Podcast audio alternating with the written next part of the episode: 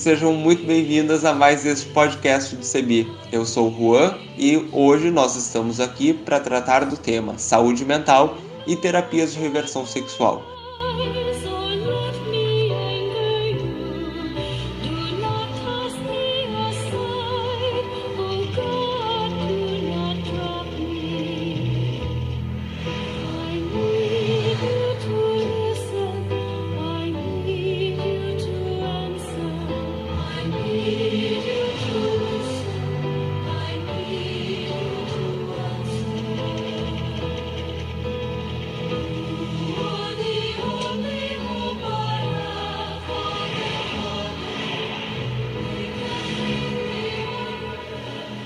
Sei que vocês estão se perguntando, mas podcast CB na terça-feira? Sim, hoje, 17 de maio, é o dia de luta contra a homofobia, a bifobia e a transfobia. Por isso, nós vamos ter uma série de quatro dias para tratar sobre este tema: saúde mental e terapias de reversão sexual. Aproveitando que estamos no primeiro dia, eu gostaria de explicar como vai funcionar essa nossa série. Nós vamos ter quatro dias com quatro convidados. No primeiro, nós vamos ter o pastor Bob Botelho, uh, no dia 17. No dia 18, Gabriela Moreno. No dia 19, Flávio Conrado. E no dia 20, o Luan Laison. Os nossos temas vão ser bastante diversos adentro da sigla LGBTQIAP+. A sigla LGBTQIAP+, ela tenta identificar alguns pontos do espectro de gênero e sexualidade humana. Por que espectro? Por que não caixinhas? Por que não categorias? Porque o gênero e a sexualidade são muito variados, variam conforme o tempo, conforme vários assuntos. Então tem mais a ver com o espectro mesmo, que é aquela coisa que vai passando de uma cor para outra, em alguns momentos se mistura, em alguns momentos é mais um tom, em outros momentos é mais outro.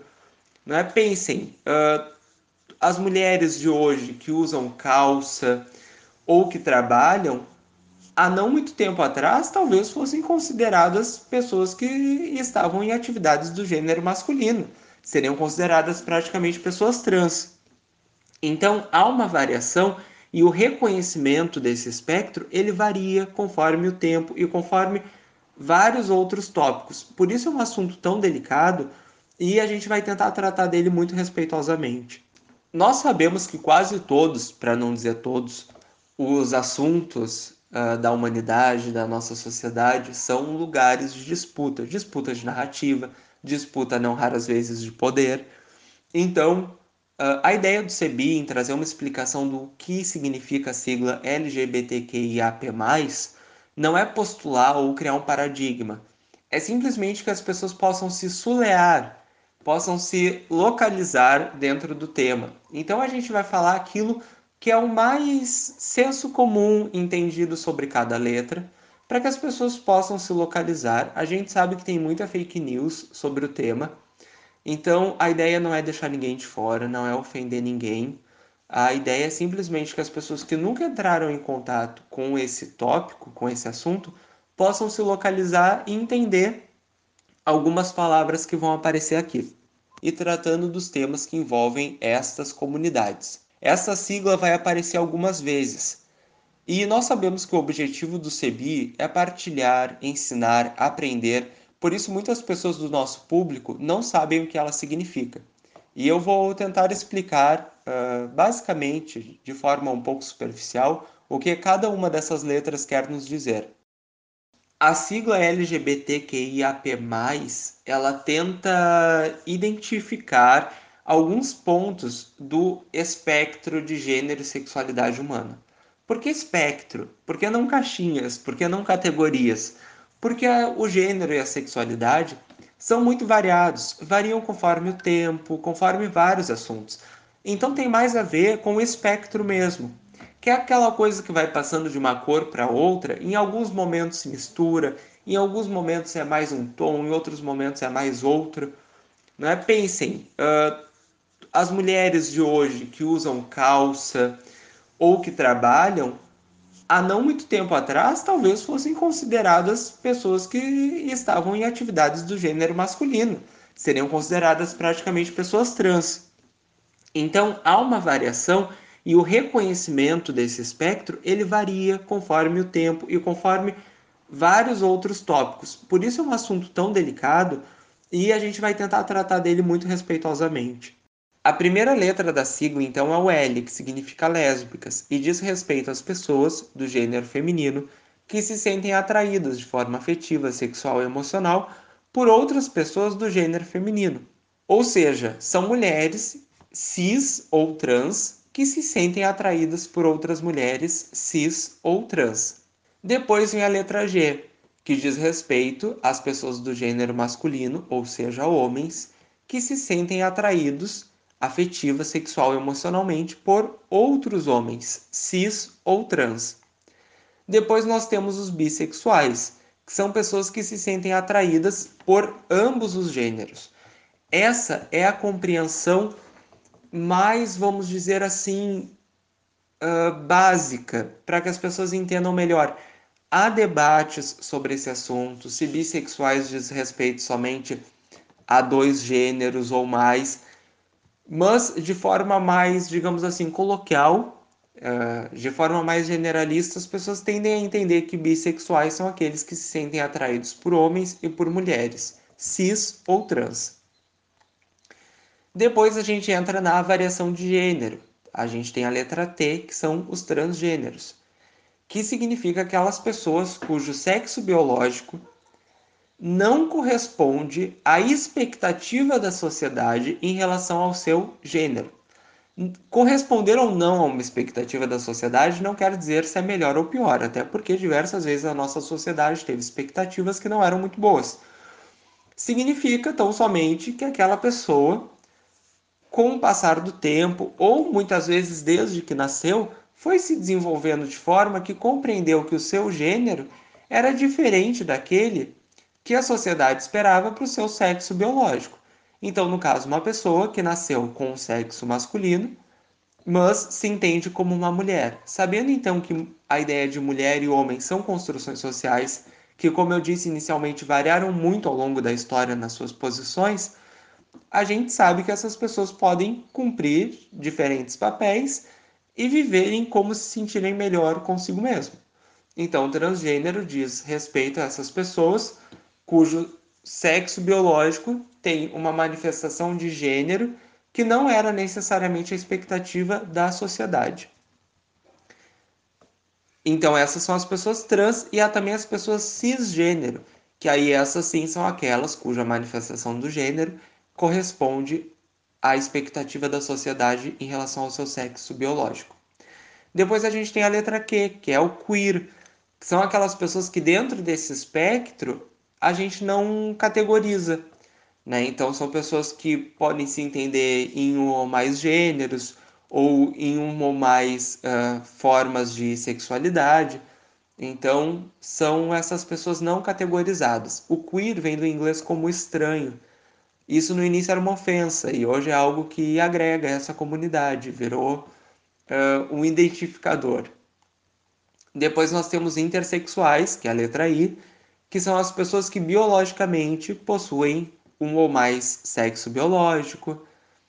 E antigamente se chamava, até mesmo um pouco de forma preconceituosa, as pessoas hermafroditas. Certamente quem nos ouve já ouviu essa expressão. Então, essas são as pessoas intersexuais. Elas biologicamente possuem uh, aspectos dos dois sexos.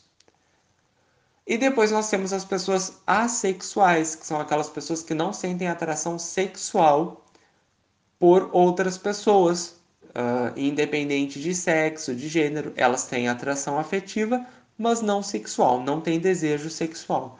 E por último, a letra P, que significa as pessoas pansexuais, que é uma orientação sexual em que as pessoas desenvolvem atração física, uh, ou atração sexual, atração afetiva por outras pessoas, independentemente da sua identidade de gênero. Então, independente de se entender como homem, como mulher, como queer, as pessoas pansexuais elas se atraem afetivamente, emocionalmente por outras pessoas. E isso, como eu disse inicialmente, é uma explicação bastante superficial apenas para que a gente possa sulear a nossa discussão. Comunidade da Igreja Metropolitana. Oi, como tá? Tudo bem? Tudo bem. Tudo bem. Semana passada, pois é. É, eu não venho fazer muito. Mas você está muito bem, viu? E como você está? Ótimo. E aí você foi lá aquele dia também? Ah, sim, sim. Estou estudando demais. Você tem estudado muito? É, Foi um prazer. Oi. Oi, você como é que está? Umas grandes páginas. Tá bom. Você vai E afinal, você leu? Né? É. É, eu gostei muito palavras. Reverendo Mary Griffith, é um prazer tê-la conosco. A Bíblia diz que a homossexualidade é um pecado punido com a morte. O senhor acredita nisso? Há outras interpretações da Bíblia, Sr. Griffith. Meu filho era gay. Ele se matou. Tem outra interpretação para isso? É, Eu sinto muito. não. É. É É, qual era o nome dele? Bob. Bob Griffith. Depois dessa falação cansativa, mas necessária, eu apresento o nosso primeiro convidado. Ele é o pastor Bob Luiz Botelho e hoje ele vai nos falar das questões de saúde mental e terapia de reversão sexual a partir da leitura crítica da Bíblia. O pastor Bob é teólogo e professor de teologia nas áreas de hermenêutica e teologia bíblica da missão. Produtor cultural, professor de teatro nas áreas de corpo, performance e cena acadêmico de Geografia pela Universidade Federal do Paraná, experiente em Geografia da Religião, Geografia Cultural e Geografia Urbana. Cofundador do conhecidíssimo movimento Evangelics pela Diversidade.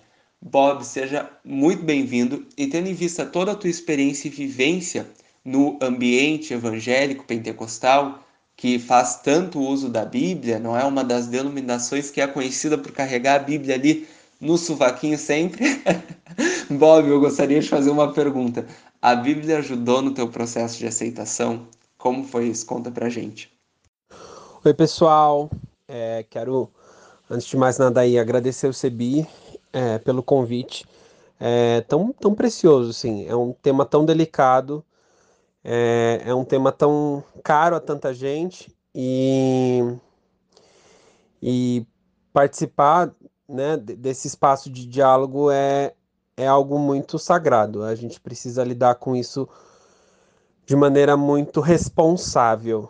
Então, quero agradecer ao Cebi pela confiança desse espaço e, e, e dizer que o nosso objetivo sempre foi e sempre será construir pontes e não muros. É um tema que envolve tantas afetações e afetos e a minha meu convite é para que a nossa conversa ela seja feita dentro do desejo mútuo, tanto meu aqui quanto de você, ouvinte, para que a gente construa pontos de diálogos. Não é o objetivo aqui fazer com que você concorde com absolutamente tudo, mas que a gente tenha o mínimo comum, que é o respeito e a dignidade da vida de todas as pessoas. É, quero, depois de agradecer o Cebi, dizer que sobre a Bíblia, eu acho que a resposta não é tão simples quanto sim e não.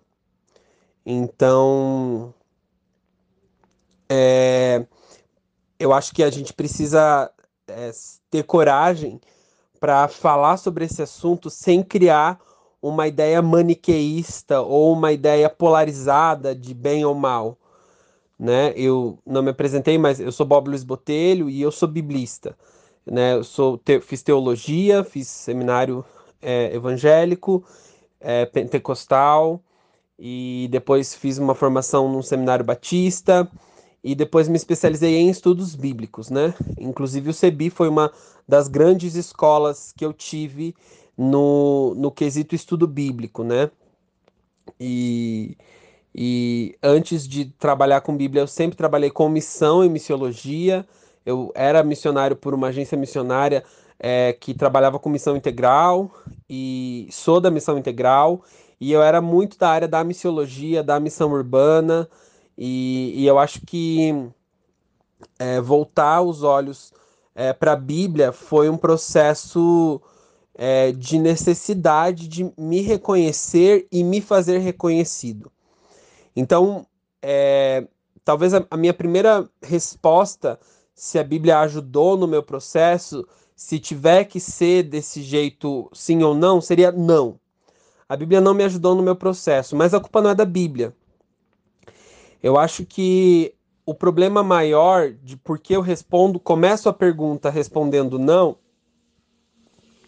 é porque eu nunca aprendi que eu poderia ter é, autonomia na maneira como eu me relaciono com a Bíblia.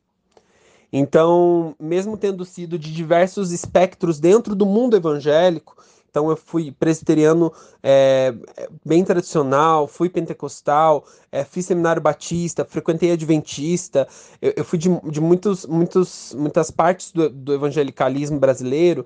Eu aprendi em todos esses espaços que algumas partes da Bíblia não se tem autonomia para ler e para refletir sobre.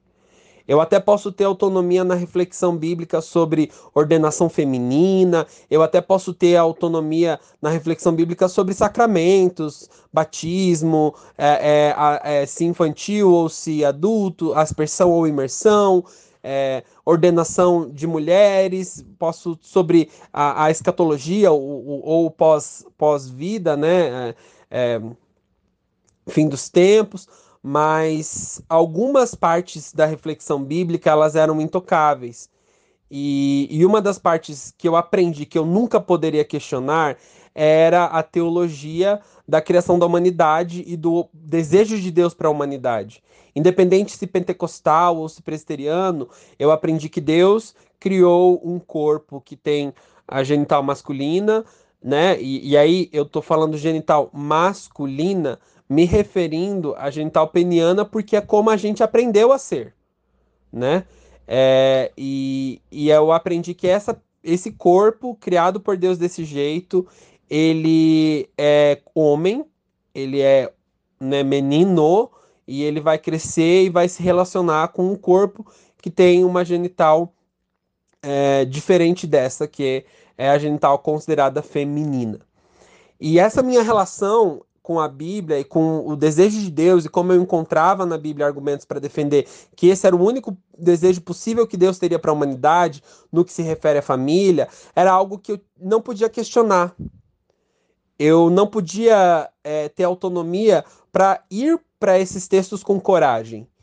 E por isso, no início, eu vou dizer que a Bíblia foi bem é, destrutiva, não por causa dela, do livro em si, mas por causa da maneira como me ensinaram que eu deveria me relacionar com ela. Eu sempre falo para as pessoas que bibliolatria é pecado.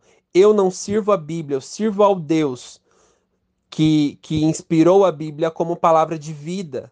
Eu sirvo a Jesus Cristo, eu adoro a Jesus Cristo, eu me relaciono com Jesus Cristo.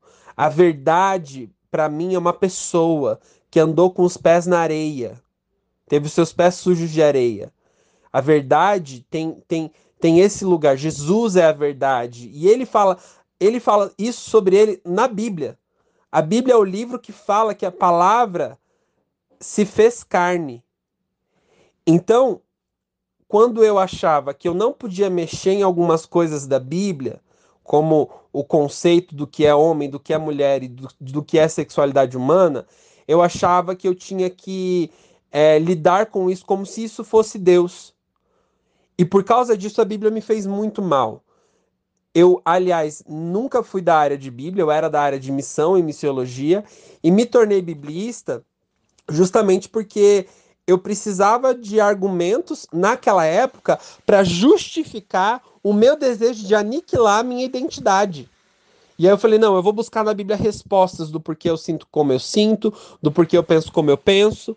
E tudo isso culminou na, na, na descoberta de que eu estava me relacionando com a Bíblia de um jeito violento.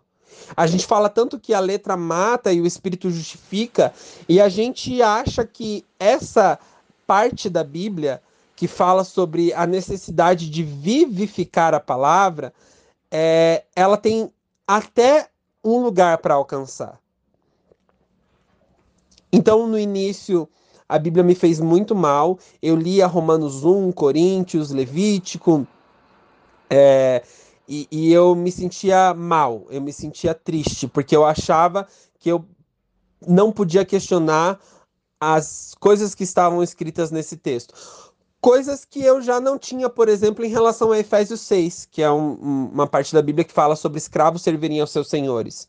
E aí eu percebi que a gente fazia dois pesos e duas medidas, né? Quero nesse momento novamente dizer o quanto o CEBI foi importante para que eu pudesse ter aulas com pessoas como pastora Odia Barros, é, que é professora de Novo Testamento e que, e que me ensinou tanto através é, das coisas que ela apresentou e ensinou pelo CEBI. E, e com o tempo e com uma comunidade, na época não uma igreja local, porque eu fui expulso dos espaços que eu fazia parte, é, eu fui sendo é, convidado a, a viver a, a autonomia sobre a minha relação com a Bíblia, entendendo que a Bíblia não era o Deus a quem eu servia. E isso fez com que eu tivesse coragem de confrontar esses textos. E aí passei por um processo de estudo de teologia bíblica e de ciências bíblicas. Fui estudar grego mais, né, hebraico mais, história do Antigo Testamento, é, história da, da, da, do povo é, judeu, história do Novo Testamento, é, as viagens, é, o contexto geográfico e sociopolítico das das igrejas que receberam as cartas que estão no cânon, a história de construção do cânon, as traduções feitas dos idiomas originais para os outros idiomas, e, e, tudo isso muito no sentido de, de ter coragem para me relacionar com esse texto de maneira autêntica, sem fingir que eu não era aquilo que eu era, sem fingir que eu não tinha atração por homens, ou de que as minhas atrações pelos homens, é, na época eu estava solteiro, elas pudessem ser controladas. Eu tive coragem de, no processo de, de, de aprofundamento do estudo da Bíblia, é, me aprofundar na coragem de confrontar em oração a minha relação com ela e dizer: se eu estou em pecado, e se isso é pecado, eu não vou conseguir esperar, porque eu não consigo não ser um homem gay. E, e com muita coragem na, na, na oração, na oração da própria Bíblia, eu fui apresentando isso diante de Deus e aprendendo que o meu objetivo ao me relacionar com a Bíblia é gerar vida. E aquilo que eu estava vivendo, tentativas de suicídio, uma depressão profunda, é, um diagnóstico de esquizofrenia, todas essas coisas é, que faziam com que eu pintasse um cenário de morte, elas precisavam ser ressignificadas. Eu tive que ressignificar a minha relação com a minha saúde mental, então aceitar o, o, o, os, os desafios de, de, lidar com a minha saúde mental, e medicação e terapia, e o desafio de lidar com a minha sexualidade, de parar de olhar como promiscuidade, como vergonha, e como algo que eu devesse fingir que, que não era bom e que não podia ser celebrado, e de lidar também com a Bíblia, com qual era o lugar da Bíblia na minha vida, na minha história. E esse processo fez com que eu caminhasse para sim. Então a Bíblia passou a me ajudar no meu processo, porque a Bíblia parou de ser minha inimiga e passou a ser minha companheira. E veja, eu não mudei nada do que estava escrito nela. E eu, e eu acho sempre importante reforçar isso para você ouvinte. Nós não estamos aqui para fingir que nós não estamos lendo a Bíblia, ou para fingir que alguns textos não estão na Bíblia. Nós estamos aqui para lidar com eles de maneira corajosa, lidando com aquilo que ele pode ser e com aquilo que ele não pode ser. Com coragem para confrontar o status quo daquilo que sempre disseram que ele é. Assim como a igreja, em um momento da história, fez com Efésios capítulo 6. E, e essa coragem, esse ímpeto do espírito gerou vida. Eu passei a me relacionar melhor com as minhas é, demandas de saúde mental, eu passei a me me relacionar melhor com a minha família, com as pessoas com quem eu vivia comunitariamente porque eu passei a gerar vida e a fazer da Bíblia um livro que gera a minha vida. E hoje eu posso dizer que a Bíblia ajuda muito na minha pastoral. Então, sempre que as pessoas falam, ah, eu, é, o Bob, eu, o Evangelics, ele dobra a Bíblia para justificar. Eu falo, não, a gente confronta esse texto com coragem, com muita coragem. E com tanta coragem a ponto de dizer: se esse texto tiver dizendo que o meu casamento com meu marido é errado, eu termino meu casamento agora. Porque eu amo o meu marido, eu amo Jesus com toda a sinceridade no meu coração, mas a sinceridade no meu coração é que Jesus não é o único homem que eu amo. E eu tenho tanta verdade nisso, lembrando que Jesus falou que se o Espírito da Verdade estivesse em nós, ali haveria liberdade que o Espírito da verdade habita em nós e estaria em nós para sempre, e que a verdade gera vida, que é Ele, o próprio Cristo, eu sempre falo que eu tive coragem de ir com verdade para esse texto e para esses textos e de ver essa verdade gerar vida. Hoje o meu casamento ele é uma fonte que jorra vida para várias pessoas. E, e eu sempre falo isso, né? Mais do que qualquer outra coisa. O, o que a gente faz é gerar vida.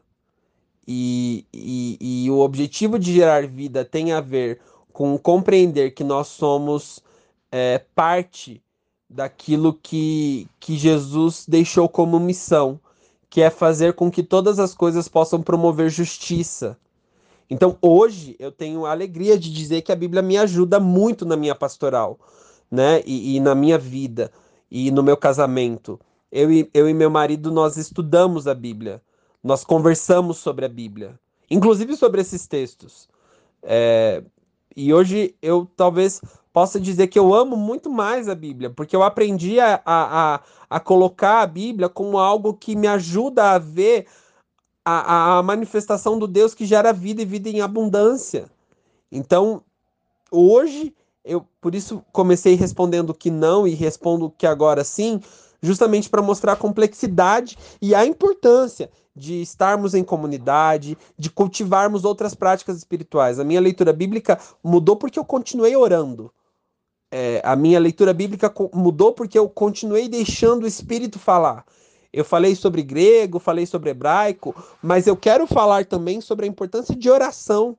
De oração de, de, talvez você não vá se aprofundar no grego ou hebraico, você que está me ouvindo, ou você vai consumir o que pessoas, outros biblistas é, produzem sobre esse tema, mas orar e manter disciplinas espirituais, de estar em comunidade, em comunhão. Não estou falando necessariamente de ir na liturgia do culto ou da missa, mas estou falando de estar em contato com pessoas que possam é, ser comunidade com você, de, de receber pastoreio, mentoria, aconselhamento, inclusive exortação. Eu acho que todas essas coisas fazem com que a gente possa é, ver uma perspectiva onde a Bíblia afirma e celebra. Então, eu saio de uma posição, primeiro, de que a Bíblia condena, condena o meu casamento, depois eu acho que eu vou para uma posição tipo, ah, a Bíblia não condena, mas também não fala nada, e hoje eu consigo reconhecer que a Bíblia celebra o meu casamento. A Bíblia afirma a minha sexualidade e a relação que eu tenho de vida com o meu marido. E, e viu Deus que isso era muito bom. E, e, e a Bíblia hoje me ajuda a, a experimentar o Espírito Santo que sorri quando vê que eu e meu marido temos uma relação harmônica. Então, essa complexidade é para trazer para esse debate essa, essa, essa noção, né? Bob, super legal as tuas colocações e reforça aquilo que a gente comentou anteriormente, que não é fácil, né? Não é não é simples explicar. Depende do contexto uh, e da forma como os instrumentos, como as situações estão sendo usadas. E a nossa próxima pergunta é quais textos da Bíblia podemos usar para falar de acolhida à diversidade sexual e de gênero? Então, eu acho que quando a gente pergunta quais são os textos que a gente pode usar para falar de acolhida de diversidade sexual e de gênero, o desejo de quem, de quem faz essa pergunta pode ser ambivalente. E aí eu acho que é importante a gente assumir com coragem o que a gente quer com essa pergunta. E coragem no sentido de, de autenticidade, de não fingir que a gente não quer. É, eu acho que quando a gente pergunta sobre os textos que falam sobre a acolhida da diversidade sexual de gênero, muitas vezes é, eu acho que a pergunta é: tem gay na Bíblia? E talvez, se você quer ouvinte, tá aqui perguntando para mim, Bob, mas, mas não tem gay na Bíblia. Eu quero começar refletindo com você sobre igrejas, por exemplo, que cultivam a prática do batismo infantil, do pé do batismo, que é o batismo de recém-nascidos, ou pessoas que têm um ou dois anos de idade. Você não tem, de Gênesis a Apocalipse, nenhum exemplo aonde uma criança que não conseguia nem falar ou andar direito fosse batizada. Mas você tem muitas igrejas católica e católicas e evangélicas que cultivam essa prática, mesmo sem ter o que a gente chama de exemplo bíblico. E aí você vai falar da teologia da aliança, porque circuncisão, a nova circuncisão, e todas essas maneiras de, através da Bíblia, se fazer representar numa teologia que entende o pé do batismo como uma prática sacramental. E eu não estou aqui para criticar isso, eu estou só aqui dizendo que a gente precisa ter coragem de entender que nem tudo se fez representar na Bíblia, mas isso não significa que a Bíblia não, não legitima. Eu sempre começo o exemplo que eu vou citar agora falando que é, as identidades de gênero e as sexualidades não são, de maneira nenhuma, é, doença ou algo ruim que deva ser tratado, ou estudado, ou buscado a raiz, mas eu vou usar apenas como um exemplo didático, metodológico, pedagógico e lúdico o exemplo de pessoas é, que são reconhecidas dentro do grande espectro do autismo, por exemplo. É, e, e eu quero usar esse exemplo. Qual é o exemplo bíblico que nós temos de pessoas com autismo? Quantas pessoas com autismo nós encontramos na Bíblia? Nós não encontramos. Porque na época não existiam pessoas que tinham autismo? Não, não tem nada a ver com isso. A gente, naquela época dos textos bíblicos, não usava essa palavra, ela nem existia, para descrever pessoas que tinham características de personalidade, características neuro é. Dessa forma, a gente dava outros nomes talvez a gente nem desse nome. E, de novo, eu não estou falando que, que a sexualidade deva ser buscada, raiz, essência, ou para a gente tratar as outras identidades de gênero e sexualidades como divergentes de uma norma que deveria ser, né? E aqui faço reconhecer também a, a grande luta pela dignidade das pessoas é, que estão dentro do, do, espectro autista, mas quais são as, entre aspas, respostas bíblicas? Que textos da Bíblia podemos usar para falar sobre acolhida a pessoas é, que nascem com dentro do espectro autista, por exemplo? Essa seria uma pergunta. E aí a pergunta é: bom, a Bíblia pode não falar nada sobre pessoas é, que se batizam bebê ou é, pessoas que tenham é, alguma, alguma, algum traço dentro do espectro autista. Mas isso não significa que a gente pode falar, ah, bom, se não tem representação, então não existe. Ou a própria ordenação feminina, mulheres pastoras.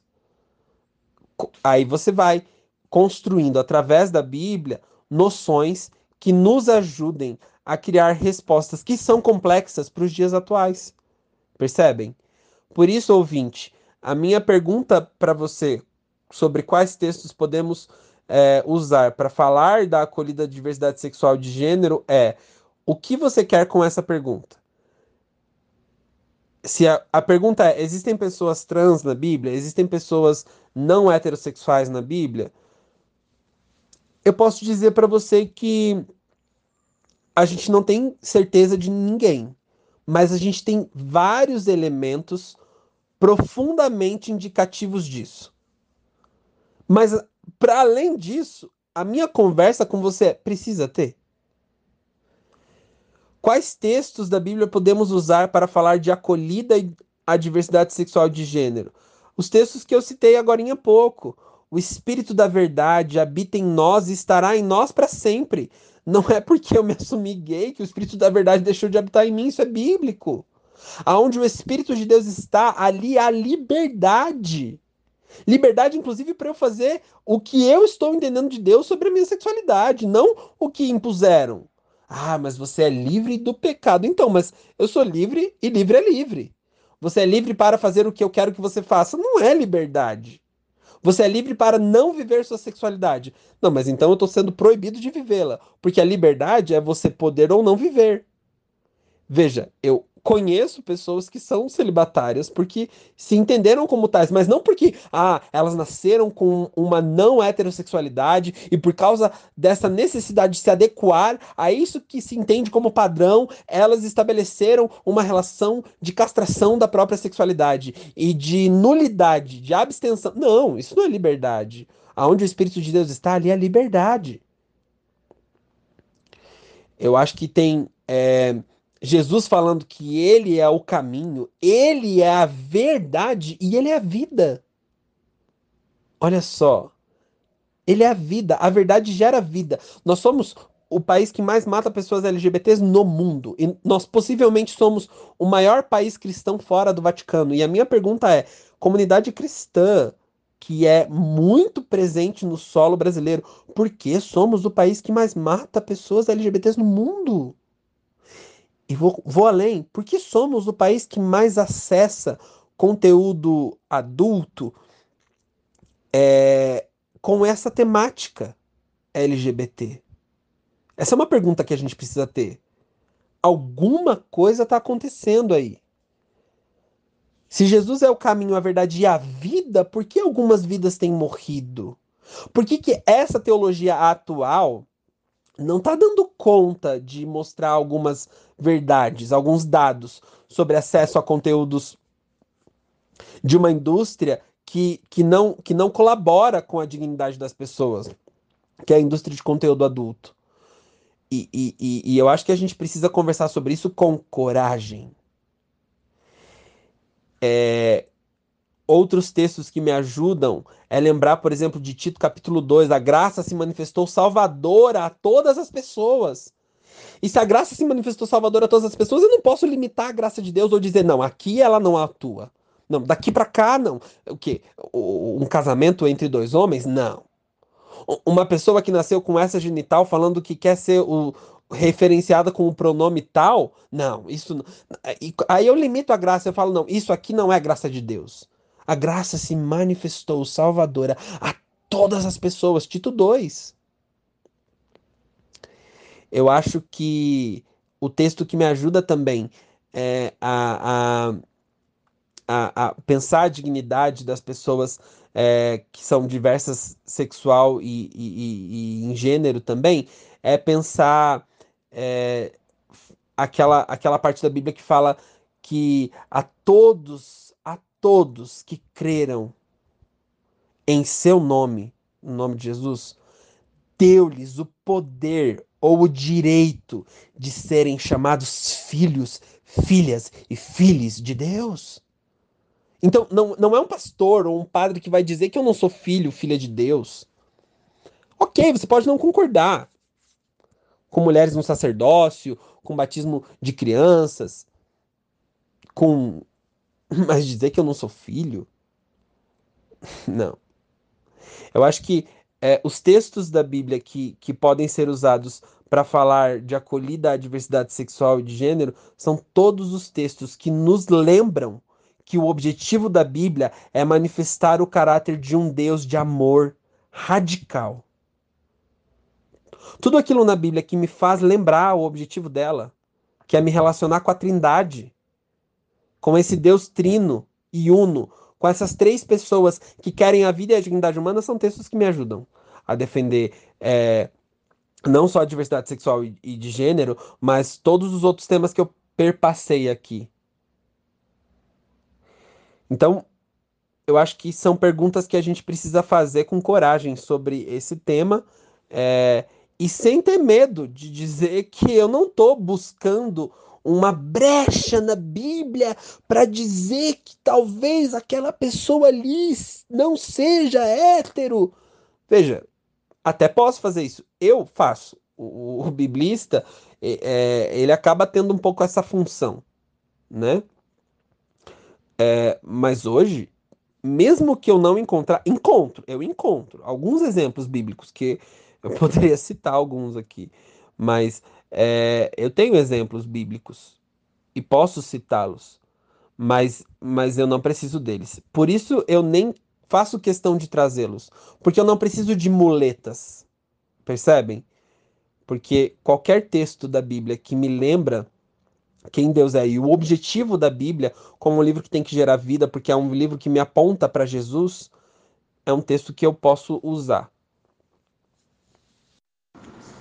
E depois dessa tua colocação, Bob, aí eu gostaria de saber como a gente pode responder às pessoas que usam a Bíblia para atacar a liberdade e a individualidade de outras pessoas uh, a, dentro desse contexto da diversidade sexual e de gênero.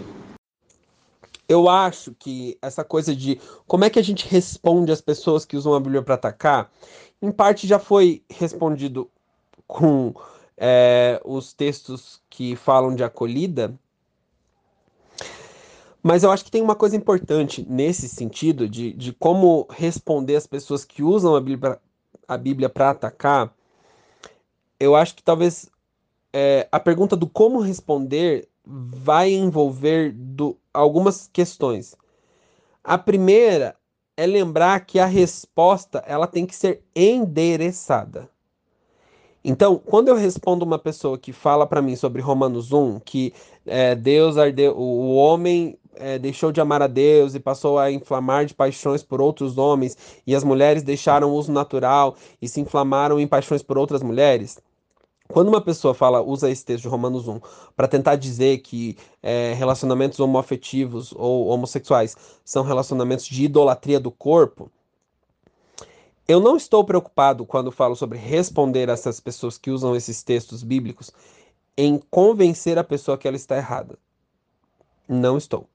Eu estou preocupado em estabelecer um limite na possibilidade do uso de qualquer texto para gerar violência. Então, é, como é que eu respondo às pessoas que usam a Bíblia para dizer, né, ou esse texto de Romanos, por exemplo, que eu acabei de falar? Eu respondo com dados concretos. Nós somos um país cujo acesso a conteúdo adulto, e eu espero que todos vocês ouvintes estejam compreendendo o que eu estou querendo dizer com conteúdo adulto. É, nós somos um país que prega isso que você está falando de Romanos 1, mas que lá no secreto, onde só Deus vê, acessa.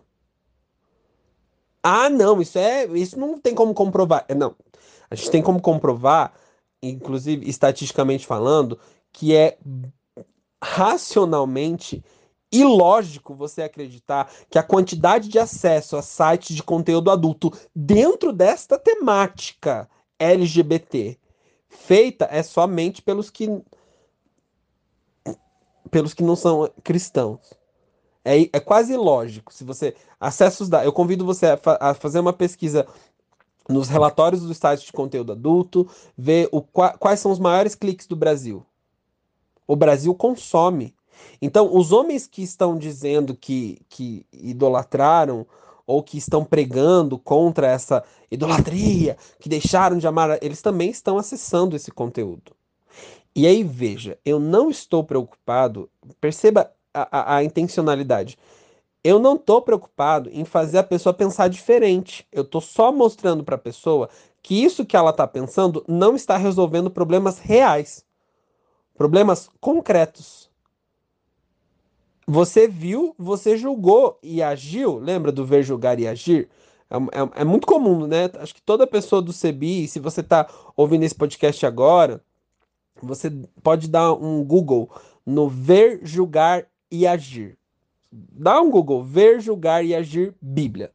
Você vai aprender o que, que essas três palavras têm a ver com estudar a Bíblia. E, e por que, que eu estou falando tudo isso? Porque você viu, você julgou, você agiu e os dados continuam mostrando que a maneira como você vê e a maneira como você julga está fazendo com que as ações não tenham mudança na vida real de quem está aqui no dia a dia. E aí, é, como é que eu respondo às pessoas que usam a Bíblia para me atacar? Eu sempre respondo às pessoas é, depois de trazer, né, eu, eu usei esse, esse exemplo desse dado de maneira muito didática para dizer que assim, eu não estou respondendo a pessoas que usam a Bíblia, tentando fazer com que essas pessoas mudem a perspectiva delas. Porque conversas para que você mude a perspectiva, elas são conversas afetivas também. E os afetos de quem quer me atacar não são afetos de acesso, não são pessoas que querem construir pontes. Por isso, eu só estabeleço limites no uso de qualquer texto que seja, não estou nem falando de texto sagrado, para dizer que eu não tenho direito de existir. E aí, como eu estabeleço esse limite? Através desse exemplo que eu dei, onde eu mostro concretamente que é, a maneira como você pensa essa ideia abstrata de que as pessoas não é, podem arder de paixões, é, ela não tem base na vida real. Os dados de acesso são números. E aí eu trago para a vida real, para a vida real. Ah, mas eu conheço o pastor tal, ele diz que ele é ex-gay, e porque ele diz que ele é ex-gay, que hoje ele é casado, ele tem uma filha, é um filho, ele tem três cachorros, a esposa dele é maravilhosa e ela tá grávida é, do terceiro filho e então, é, é, isso é o que a gente está vendo no púlpito, mas não é o que a gente está vendo no secreto. E o secreto cabe a Deus. E uma outra maneira é, de responder a essas pessoas que usam a Bíblia para me atacar é lembrar da instrução bíblica da ceia ou da Eucaristia, que é analise-se o homem a si mesmo, então coma. Coma. Participe da ceia. Participe do pão e do vinho. Eu sempre falo para as pessoas assim: "Ah, Bob, você está errado". Poxa, então, então tudo bem, eu dou conta diante de Deus. Porque vamos trabalhar no mundo hipotético de que eu estou errado na maneira como eu me relaciono com a Bíblia. Esse é um problema meu e de Deus. Quem vai prestar conta disso sou eu. Então eu sempre falo para a pessoa: "Pô, então eu vou continuar aqui no meu, você segue o teu, e depois não vamos ver lá com Deus, cada um se vê com aquilo que bem entendeu. Porque não. Tá bom, você, você tem uma leitura bíblica diferente da minha? Entenda, você, você tem limites na sua possibilidade de expressar, assim como eu tenho limites na minha possibilidade de expressar a maneira como eu penso a Bíblia. E o limite é: eu não posso ferir a dignidade de ninguém. Então, você pode pensar o que você quiser no seu privado no seu quarto, dentro da sua casa, e ainda dentro da sua casa, no sentido mais íntimo possível. Porque você não tem direito de ser homofóbico com uma pessoa ou transfóbico com uma pessoa só porque você está dentro da sua casa. Continua sendo crime. O meu ponto aqui é: eu não estou preocupado em mudar seu pensamento.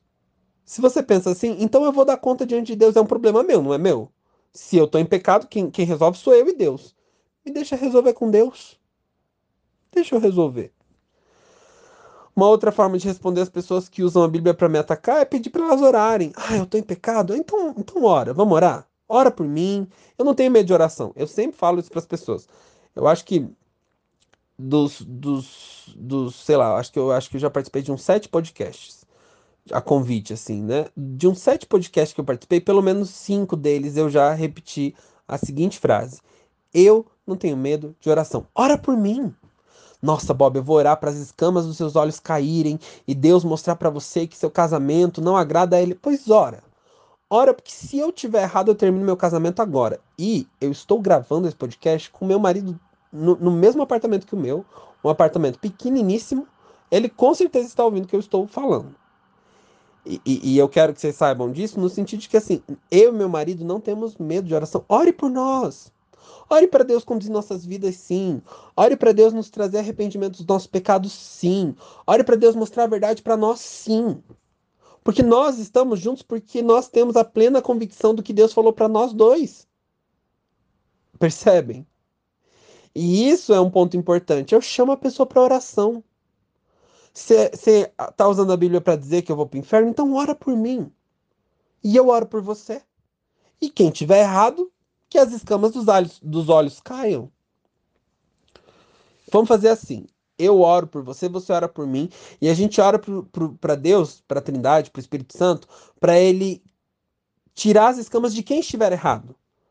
E aí eu convido a pessoa para se abrir também, para caso ela tenha dúvida de que talvez ela possa estar errada, para ela orar, para que se ela estiver errada, Deus fale com ela. E, e eu não não estou preocupado em, ah, eu vou sentar, eu vou discutir que Romanos 1 tem. Eu até sei fazer isso, eu dou aula sobre isso. Né? No próprio CEBI, eu já tive a oportunidade de dar aula sobre isso em algumas cidades. É, tive algumas atuações no CEBI Nacional, tem projetos é, com o CEBI em andamento, e é importante trazer isso aqui, mas essas discussões sobre texto, contexto, história do antigo, do novo, elas são para quem quer construir pontes. Elas são para pessoas que já estão em um processo. Então, quando a pessoa usa a Bíblia para me atacar, eu geralmente encerro a discussão do jeito mais rápido possível. Vamos orar então, deixa que eu me acerto com Deus. Pois é, os dados não falam isso, mas continuo acreditando. Enfim. E eu acho que é importante a gente saber reconhecer quais batalhas a gente consegue lutar e a gente dá conta e a gente precisa. Porque nem tudo vale a pena, assim. Eu e eu acredito no Espírito Santo, sou pentecostal, sou um evangélico bem pentecostal, acredito na capacidade que o Espírito Santo tem de mudar as pessoas, de tocar no coração delas. Então, eu não não acho que eu que vou fazer a obra eu acho que talvez eu possa ser parte do que Deus está fazendo na vida das pessoas, mas aí Deus converge. E convergência não é atrito, né? É, não é colisão. Convergência não é colisão. Convergência até pode ter atrito, mas não tem colisão. São duas coisas colidindo, são duas coisas convergindo. Então não vou ficar em colisão com as pessoas. Deixa eu orar, vamos orar então. Enfim. E quero te convidar também, você que é ouvinte e, e, e viu essa pergunta e fala, poxa vida, Bob, é verdade. E aí quando me atacam, cara, ou quando atacam o meu amigo, minha família, né, dizendo que o filho, se você é mãe, pai de pessoa LGBT, e falam, olha, seu filho vai para o inferno, fala assim, pois é, eu tenho orado por ele. Encerra a discussão. Não, é verdade, né? Poxa, eu tô orando. Deus vai trazer a verdade. E pronto. Não, é, poxa vida, esse meu filho. Não, vou orar então. Vamos, vamos orar então? Pode orar por ele. E deixa a pessoa orar. Que o Espírito faça essa pessoa escutar a própria oração. Eu tenho um testemunho, já falei muito, né, gente? Desculpa, mas tem um testemunho muito bonito de uma menina que ela, ela me contou, né? Então, não tem muito detalhe, mas ela me contou que ela estava orando pela mãe dela e pelo processo dela com a mãe dela, e ela falou que um dia a mãe dela estava orando pela filha, dizendo: Deus, cura minha filha, muda minha filha, que minha filha possa ser hétero. E a mãe chorou porque ela se ouviu. E eu acho que o meu convite é para que as pessoas ouçam o que elas oram, que, sabe? Ouçam, tipo, olha, elas se ouçam, que o Espírito abra os olhos dessas pessoas para que elas se, se vejam no que elas estão fazendo. E, e, se escutem, né? Abra os ouvidos para que elas se ouçam no que elas estão falando. Deus, eu quero que o fulano não seja quem ele é, que ele passe a ser outra pessoa. Se você ora por isso e se sente bem, pedindo para alguém não ser quem é, ah, eu oro porque Deus, aquela pessoa não é homossexual, a identidade daquela pessoa é filho teu, e como filho teu eu peço que você manifeste a sua verdade Bah, essa oração é prepotente, né? Enfim. E, e eu acho que a gente pode ter um caminho de vamos orar. Enfim. Meu convite sempre é esse, assim. A gente já tem muitos desgastes na nossa existência, tá todo mundo sofrendo e mal, a conjuntura global, social, local, econômica pública, política, tá um caos. Então, que a gente seja construtor de ponte, sabe? Que a gente possa endereçar esperança e não discórdia. Lógico, tem alguns limites. Usou a Bíblia para atacar, eu interrompo a possibilidade dessa pessoa usar a Bíblia para continuar atacando. Aí eu acho que tem um limite ético, né? Então, eu, o, o Evangélicos, a, a vocação e o ministério do Evangélicos também é esse. Eu, como, como, como um pastor, também tenho essa função, né? De não deixar que a Bíblia se, seja utilizada para gerar violência e morte. Aí eu acho que é importante. Aí eu intervenho, aí eu levanto, aí eu interrompo a fala, porque eu não posso deixar esse tipo de, de situação é, ser, ser produzida, né? Não diante dos meus olhos. É, mas, mas acho que o convite é mais nesse sentido mesmo, assim. Muito boa a tua fala, né, Bob? Porque quantas vezes em textos ou parábolas, geralmente a gente faz a leitura olhando para os reis, olhando para a liderança, e a gente sempre lê aquela liderança, aquele rei, como se aquela fosse a figura de Deus. E a gente podia inverter os nossos óculos e ver Deus nas outras pessoas, né? E, e principalmente a partir dos lugares em que a gente está para compreender esses textos. E agora, para concluir, deixa uma última mensagem para a gente. Bah, uma última mensagem que eu acho que eu posso deixar com você que é ouvinte do CEBI, do nosso podcast aqui, é não se esqueça de quem você é na leitura do texto bíblico. E não se esqueça também do que e de quem a Bíblia é na leitura do texto bíblico para você, na sua vida. Quando eu pergunto, eu, eu quando estou em discipulado um a um com as pessoas, depois de um processo de escuta, depois de um processo de acolhimento, uma parte do processo, não é o fim do processo, então eu não quero que você saia é, ouvindo isso que eu vou te falar aqui agora e fale reproduza de maneira responsável. Uma das perguntas que eu sempre faço para as pessoas é: qual é o lugar da Bíblia na sua vida?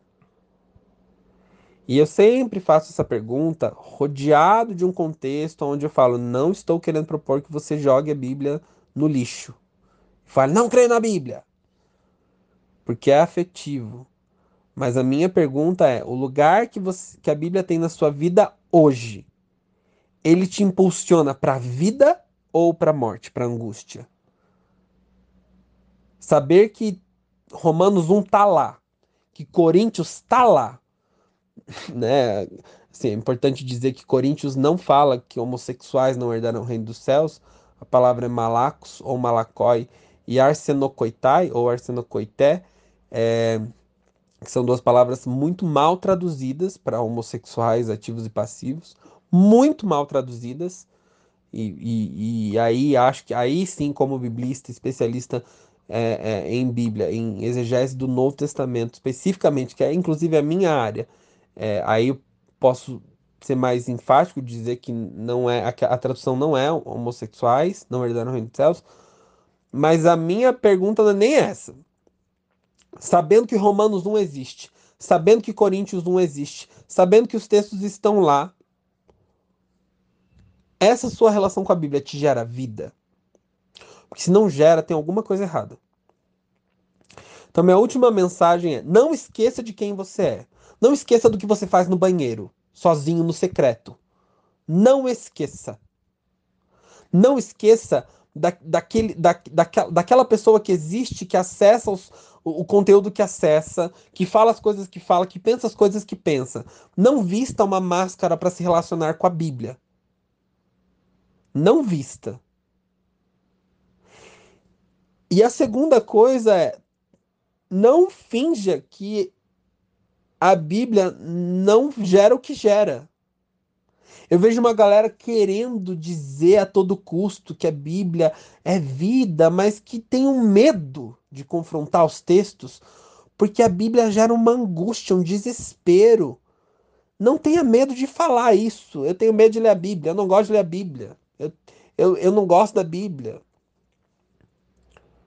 Eu, não tenha medo de se relacionar com isso né? Considerando que eu estou falando aqui para o público do CEBI, você que é ouvinte do podcast, Né? É, eu acho que é, é isso, assim. É, não tenha medo de, de ser quem você é diante da Bíblia e de falar o que a Bíblia é diante de você. E submeter isso à, à, à oração, submeter isso à vida em comunidade, enfim. É, para que isso possa gerar vida, porque foi isso que a Bíblia falou que, que a verdade geraria, né? Se a Bíblia te deixa depressivo, angustiado, ansioso, triste, com raiva de você, se a Bíblia faz você ter vergonha de se olhar no espelho, de saber os desejos que você tem, de querer reivindicar um novo pronome, se a Bíblia faz você não gostar de passar por esse processo, vai ser mais pesado ainda. Se LGBT no Brasil já é pesado. Se a Bíblia faz você ficar mais pesado ainda, poxa, vamos confrontar isso até que até que aquilo que está na Bíblia se cumpra, que a verdade gere vida, né? E aí eu acho que eu convido a gente, para finalizar, você que é ouvinte, a não esquecer que o objetivo da Bíblia é apontar para uma trindade que decidiu se manifestar, amar e reconciliar toda a terra, toda a criação. A minha sexualidade está reconciliada em Cristo. E, e esse é o objetivo da Bíblia, nos lembrar sobre quem esse Deus é, quem essa trindade é. Gente, eu quero agradecer imensamente esse convite, agradecer todo mundo do CEBI que fez contato, então é, agradecer especialmente o Juan que está fazendo o host dessa nossa conversa aqui. Juan, obrigado. Obrigado pela amizade, obrigado pela, pela disponibilidade de oferecer esse espaço. Dizer para vocês que são ouvintes, vem muita coisa boa por aí, viu, gente? Fiquem atentos aí. Atentos, atentas e atentes. É, mas dizer que eu, eu, eu, me sinto muito honrado de, de poder caminhar com o CEBI, de poder dizer que sou parte do CEBI, de ser parte do CEBI. Muito obrigado pela confiança, que não é de hoje, né? E, e pelo espaço que vocês dão para que a gente possa produzir vida através da nossa relação com a Bíblia. Então, eu espero que, que alguma coisa dessa conversa tenha né, gerado vida em você, porque esse é o objetivo, e dizer que a gente está à disposição. Nós, do Evangélicos pela Diversidade, estamos à disposição. O Evangélicos é uma iniciativa missionária evangélica é, que trabalha com, com Bíblia e com enfrentamento ao fundamentalismo religioso. E eu, Bob Luiz Botelho, pastor da Igreja Antigua das Américas, da Igreja das Américas aqui no Brasil, pastor titular da comunidade Mesa em Curitiba, nós estamos à disposição para que a gente possa, através da Bíblia, descobrir uma vida possível, plena e digna. Então, muito obrigado, Sebi, pelo convite. Agradeço ao Juan e em nome do Juan toda a equipe do CEBI que fez contato, que trabalhou no processo de criação dessa grade maravilhosa, enfim, todo mundo né, do CEBI, quero que vocês se sintam contemplados pelo meu agradecimento ao Juan. E aí a gente vai se falando, gente. Um grande abraço, até mais, seguimos gerando vida.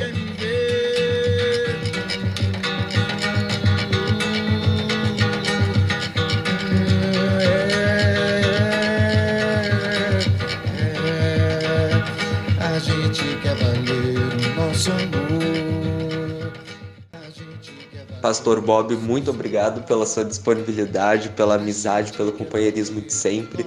Obrigado a você que está nos ouvindo até agora. Não se esqueça de nos seguir nas redes sociais, o nosso Instagram, CB Nacional, e o nosso Facebook também. Nos vemos amanhã com a Gabriela Morena. Beijão, pessoal. Tchau, tchau. A gente quer suar, mas de prazer.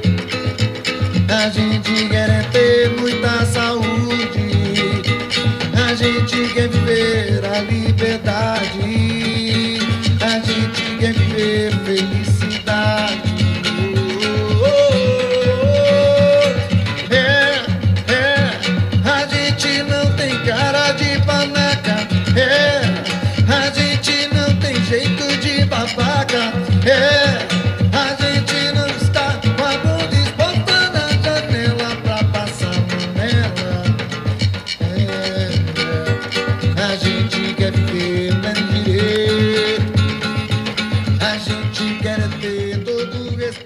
Episódio de hoje foram utilizados áudios do filme Orações por Bob e a canção é do cantor e compositor Gonzaguinha.